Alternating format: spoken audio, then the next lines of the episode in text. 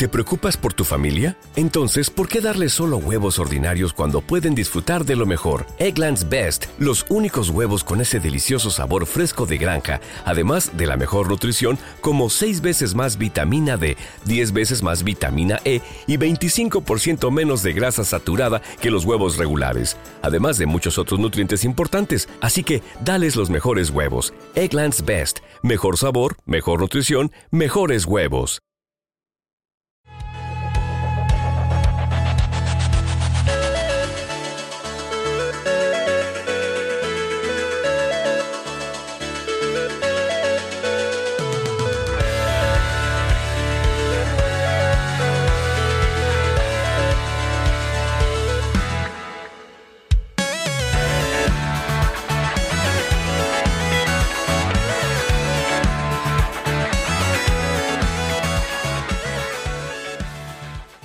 Génesis 1:27, y creó Dios al hombre. A su imagen, a imagen de Dios lo creó. Varón y hembra los creó. Y los bendijo Dios y les dijo, fructificad y multiplicad, llenad la tierra, sojuzgadla y señoread en los peces del mar, en las aves de los cielos y en toda la bestia que se mueve sobre la tierra. Y dijo Dios, he aquí que os he dado toda potestad que da semilla que está sobre toda la tierra y todo árbol en que hay fruto y que da semilla os será para comer. Y a toda bestia de la tierra y a todas las aves de los cielos y todo lo que se arrastre sobre la tierra en que haya vida, toda planta verde le será para comer. Y fue así y vio Dios todo lo que había hecho y aquí que era bueno en gran manera bueno. Y fue la tarde y la mañana del día sexto. Padre, bendecimos tu palabra. Gracias por tu amor. Ella tiene poder. Amén. Releer una y otra vez el Génesis, como bien su palabra traduce el inicio. Porque a veces las cosas deben ser comprendidas comprendiendo la razón de ser sea, ¿cómo, cómo, cómo nació algo? ¿Cuál es la motivación de su nacimiento? Ya sea un negocio, sea un afecto. Cuando uno se pone distante de la razón que le dio vida, puede perder detalles interesantes. Y aquí el, el tan conocido texto vuelve a recordarnos que somos fructíferos, que somos llamados a la, a, la capacidad de multiplicar, que tenemos una autoridad de expansionismo, que somos llamados para señorear, someter, dominar y gobernar. Autoridades, capacidades innatas de aquellas personas creadas a imagen de Dios. Pero ustedes encuentran en el relato un Dios de evaluación un Dios que evalúa, que no solamente crea, sino que hace un alto para evaluar. Y no solo para evaluar, sino para calificar lo que ha hecho. Y encuentra tan válido lo que hizo que lo califica bueno, pero no solo un bueno a secas, bueno en gran manera. Quiere decir que es un bueno que sobresale. Y es la calificación que Dios te ha dado. Me deprime. Es la calificación que Dios te ha dado. Yo no sé lo que te dice la gente, yo no sé lo que las personas opinan de ti, que tú no sirves, que no eres bueno para nada, eh, no sé qué calificativos te han puesto los que te rodean, lo que han hablado de ti, lo que dicen acerca de tus capacidades. Lo que encuentro resonante es que hay una aprobación directa de Dios sobre nuestra vida. Diga al de al lado, entérate, te aprobaron. No, eh, dice lo mejor. Y lo calificó de manera positiva. sin reservas. Vio lo que había hecho y dijo que el hombre era bueno y en gran manera bueno. Lo repito de manera insistente y recurrente porque debiéramos apropiarnos a nuestra experiencia de vida. ¿Cómo te calificas? ¿Qué concepto tienes de ti? No lo que la gente dice, ¿qué es lo que tú dices de ti mismo? ¿Te apruebas o no te apruebas? O a la hora de calificarte te pones notas negativas. Porque si hay alguien que está por encima de la existencia humana, si hay alguien que está sentado en el trono, a la hora de la evaluación y de la calificación, te ha calificado como sobresaliente. ¿Tú asumes eso? ¿O estás inmerso en un complejo de inferioridad? Que no te gusta tu cuerpo, que no te gusta tus kilos,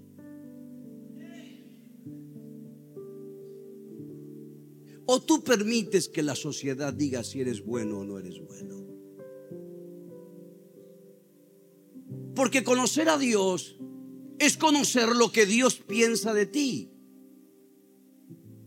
Y si Dios te ha calificado como bueno, en gran manera bueno, no hay otro calificativo. Tú no te puedes calificar por debajo de eso escúchame, no estás autorizado a poner una calificación menor de la que Dios ha puesto en tu vida.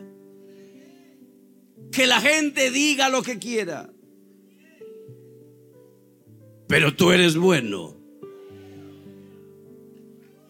Tú eres bueno.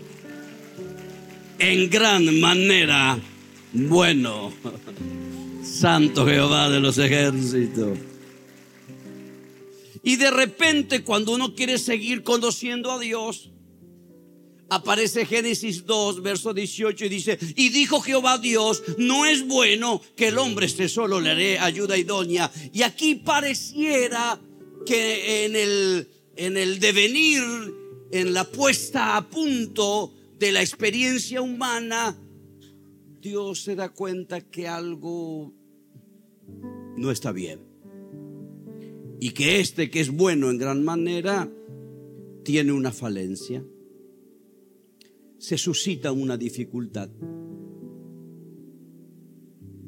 Como dije el culto anterior, no tener a quien compartir emociones, a quien vertir risas. Y enseguida el Señor cuando detecta la dificultad, dice, le haré una ayuda idónea. O sea, tú tienes a un Dios que te evalúa bien, que te califica bien, pero que cuando encuentra una falla,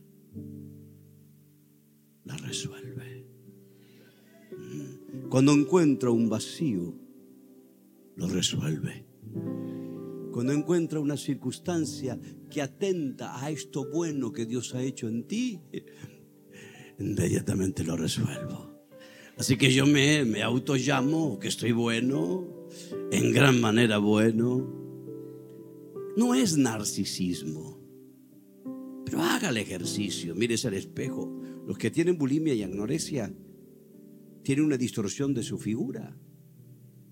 Se ven flacos cuando son gordos o se ven gordos cuando son flacos. Es la imagen que te devuelve el espejo. Ah, me deprime. Y entonces, permítame entrar en un texto que me conmueve hasta las entrañas, que está en Génesis 2, verso 8 al 14. Y Jehová Dios plantó, atención, Jehová Dios plantó un huerto en Edén, al oriente, y puso allí al hombre que había formado y Jehová Dios hizo nacer de la tierra todo árbol delicioso a la vista y bueno para comer, también el árbol de vida en medio del huerto y el árbol de la ciencia del bien y del mal. Y salía de Edén un río para regar el huerto y de allí se repartía en cuatro brazos. El nombre de uno era Pisón. Este es el que rodea toda la tierra de Ávila donde hay oro. Y el oro de aquella tierra es bueno. Hay allí también bedilio y ónice. El nombre del segundo río es Gijón. Ese es el que rodea toda la tierra de Cus. Y el nombre del tercer río es Idekel. Este es el que va eh, al oriente de Asia. Y el cuarto río es el Eufrate. Me detengo en esta palabra, plantó y puso. Plantó un huerto. La palabra plantar significa que en algún momento dado no existe aquel árbol, aquella casa, y que de repente es plantada, es introducida. Edén era Edén sin huerto. Edén era Edén sin jardín. Pero hace bien el escritor del Génesis, del Pentateuco, decir que aún existiendo el Edén, aún existiendo el lugar, Dios tuvo que plantar un jardín. Y es algo que no existía y tuvo que colocarlo. El Dios que te calificó bien, el Dios que resuelve lo que te falta, es alguien que planta. Ayúdame Dios.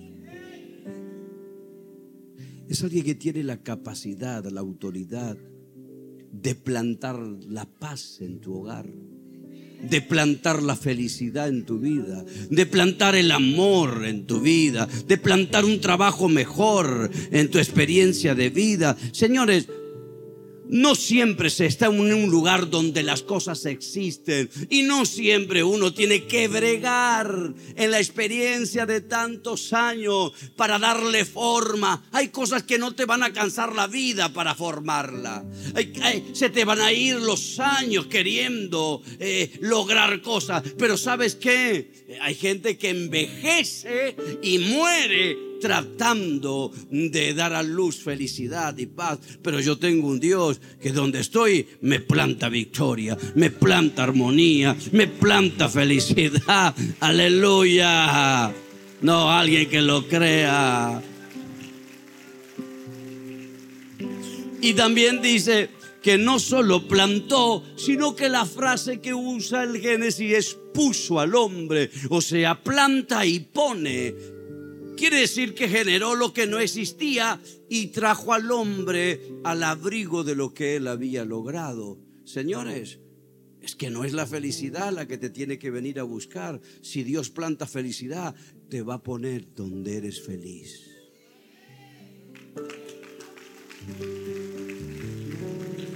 Te estoy dando datos para que aprendas a orar. Gracias Señor por calificarme bien. Gracias por completar lo que me falta. Y yo sé que lo que me puede costar toda una vida, vas a plantar el mejor negocio y me vas a poner ahí.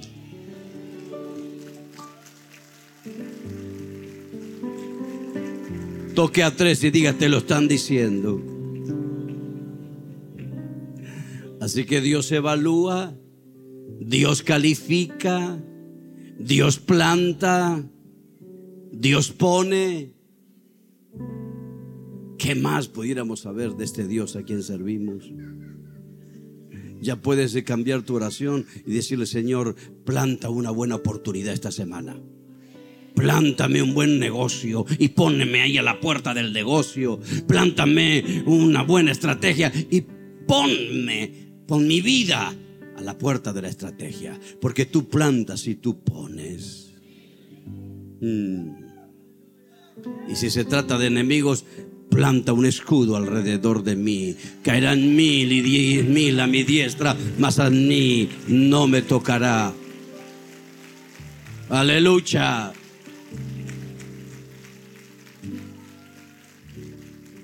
Pero note lo que había plantado. Note lo que había plantado. Ay, ¿para qué vine, Señor? Note lo que había plantado.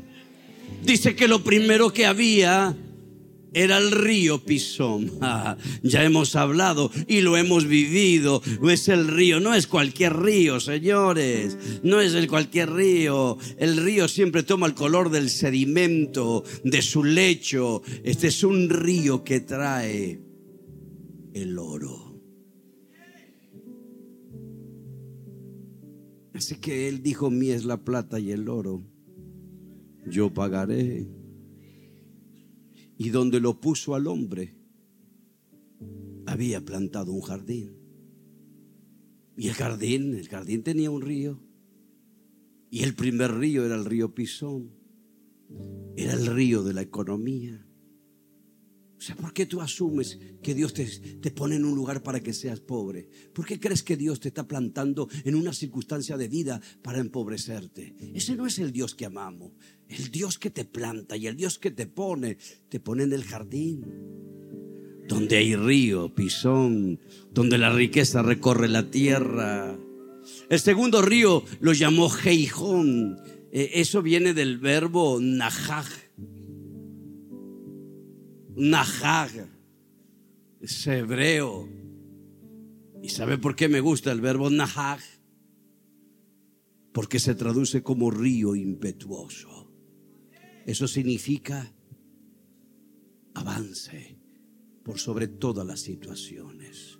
Así que el hombre estaba rodeado de la riqueza, pero también estaba rodeado del ímpetu. Nada de retroceder, nosotros no somos de los que retrocedemos.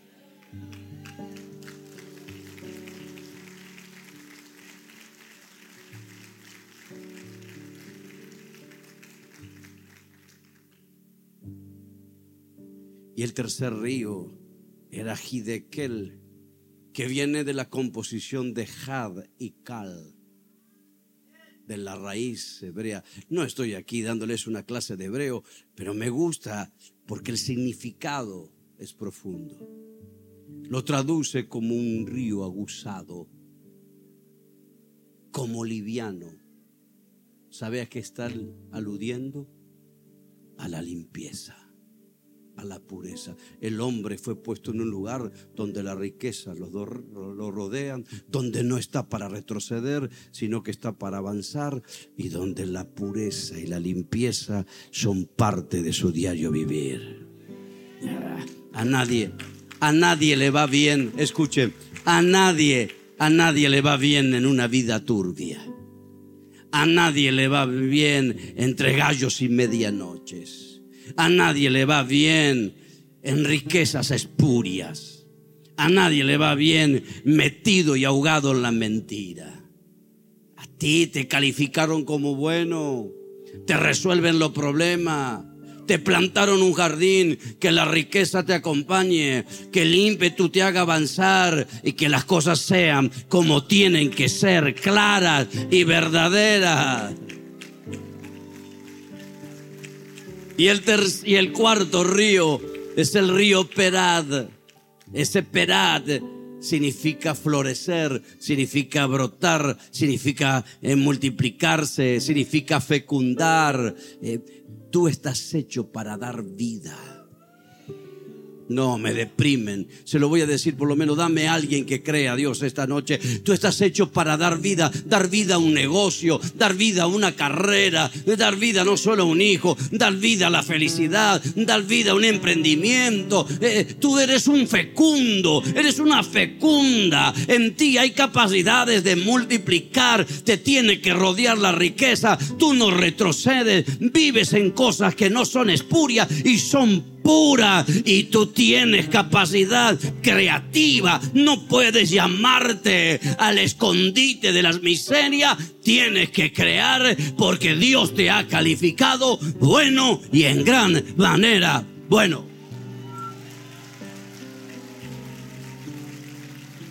Mm.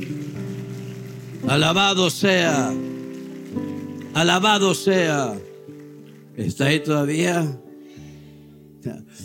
Y luego aparece un elemento más en la relación de Dios y el hombre. Jehová Dios formó pues de la tierra toda bestia del campo y toda ave del cielo y lo trajo Adán para que viese cómo lo había de llamar. Señores míos, lo repito, cómo lo había de llamar. Lo digo otra vez para que alguien se motive cómo lo había de llamar. ¿Tú lo entiendes a eso? ¿Tú entiendes que te dieron una capacidad de definir las cosas?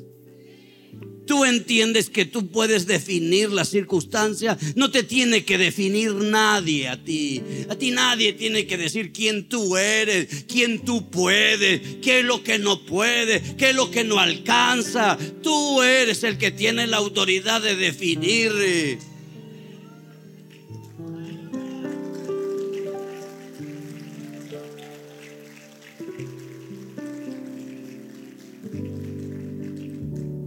Noemí se dejó definir por la circunstancia y se cambió el nombre y se llamó Mara, amarga. A ti no te puede definir las pérdidas. A ti no te pueden definir tu pasado, porque tu pasado ya fue escondido en la cruz del Calvario. A ti no te puede definir tu ayer. A ti no te puede definir nadie. Hay gente que se atreve, está lleno de, psicólogos improvisados que enseguida te dicen, tú eres medio temperamental. Y yo le contesto, ¿y tú qué sabes? ¿Desde cuándo confundes a un temperamental con un león? Si va a aplaudirlo, apláudalo fuerte.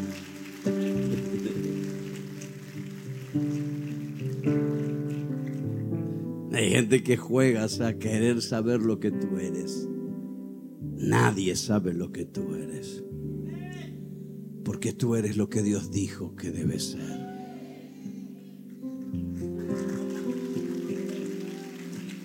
Vino alguien esta noche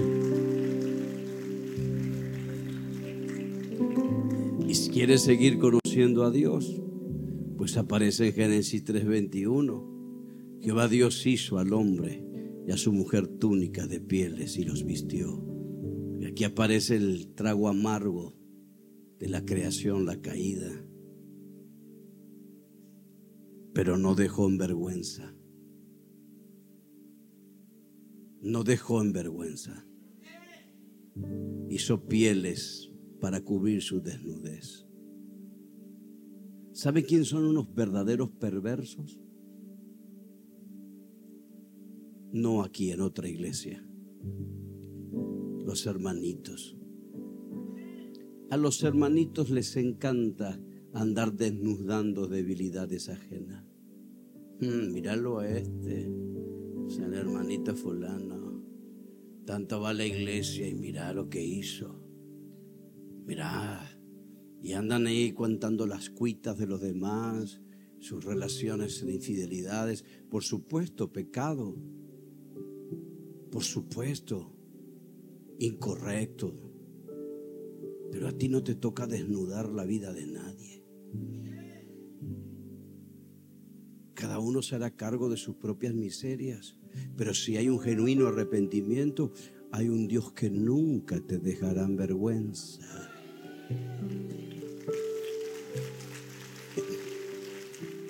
Yo leo aquí que hay alguien que derramó sangre para vestir la desnudez, para no permitir que nadie avergüence su creación.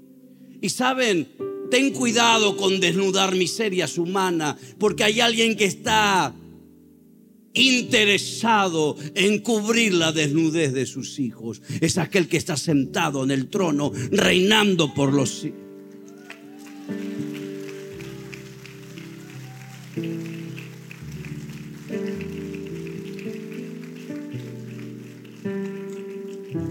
Me permiten decir algo que puede traer repercusión. Algunos de ustedes tienen, tienen una imagen de mí. Gente por muchos lados, ustedes no otro. La imagen de la perfección. Me tocó el apóstol, dice alguno. Y soy, puedo ser el peor cachivache. Única cosa es que la gracia de Dios y su sangre envuelve mi desnudez. Y allí está el pasaje, la canción que me canta decir, si me hubieran, si me vieran tal cual soy, se enterarían que Jesús, señores, esto es gracia, esto es bondad, esto es misericordia. Yo no me hubiera escogido para estar aquí. Pero hay alguien que lo ha querido hacer.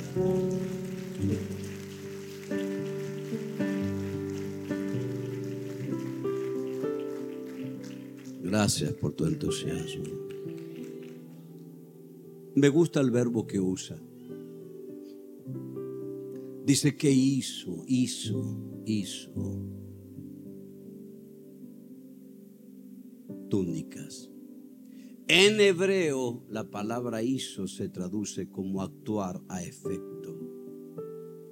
Dios actuó por causa de la caída. Cuando tú caes en cualquier circunstancia, hay un Dios que va a actuar para levantarte. Siete veces tropezará el justo y aún así se levantará. Segundo, la palabra que usa ahí en el, en el hebreo, hizo, se traduce como completar. Tú eres un incompleto. Tú eres una incompleta. Yo soy un incompleto. A ti te falta de todo. A lo mejor te falta mm, cariño, a lo mejor te falta un poco de tacto para hablar con la gente, a lo mejor te falta un poco de sabiduría, pero eres un perfecto incompleto. Toque a tres y dígale, tú eres un perfecto incompleto. No, pero dígaselo como ejecutándolo. Entérate. Y, escúchame, Escúchame mujer, desquítate ahora y díselo a tu marido que está al lado, eres un incompleto. Pero dice el texto que él hizo. E hizo significa actuar en consecuencia. Hizo significa completar. Gracias a que eres un incompleto, el Señor te está completando. El Señor te va a completar. Bendito sea el nombre del Señor. Dice que la palabra hizo significa ejecutar. Él ejecutó, ejecutó para cambiar una realidad. Él va a ejecutar toda cosa que esté en contra de ti. Él va a ejecutar toda miseria que venga contra ti. Él va a ejecutar todo lo que se levante contra ti. Lo vas a poder condenar porque eres bueno, eres bueno, entiéndelo, recíbelo, acéptalo. Eres bueno en gran manera. Significa terminar. Él va a terminar lo que está inconcluso en tu camino. Tú, igual que yo, hay cosas que no terminamos en esta vida, pero hay alguien que la va a terminar. Significa realizar, significa producir, significa ofrecer. Bendito sea, no te va a dejar en vergüenza, te va a producir, te va a proteger, te va a completar, te va a levantar, va a ejecutar lo que está alrededor tuyo lo hizo con los que se habían caído, lo va a hacer contigo, contigo, contigo, contigo y contigo, porque tú eres bueno en gran manera.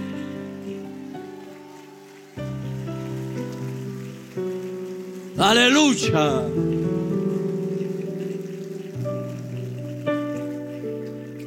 Pastor, ¿está tratando de inyectar autoestima? Claro que sí. No andes con la cabeza agacha. Porque tú eres hijo del Altísimo.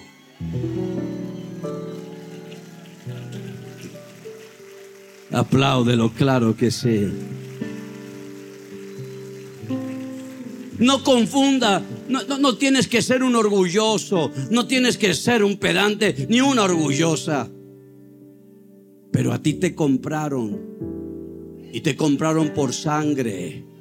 Y la sangre de aquel, tú tienes precio que no tiene nada. Mire, no importa cuánto se vaya a disparar el dólar, nunca, nunca va a alcanzar el valor que tú tienes en la sangre.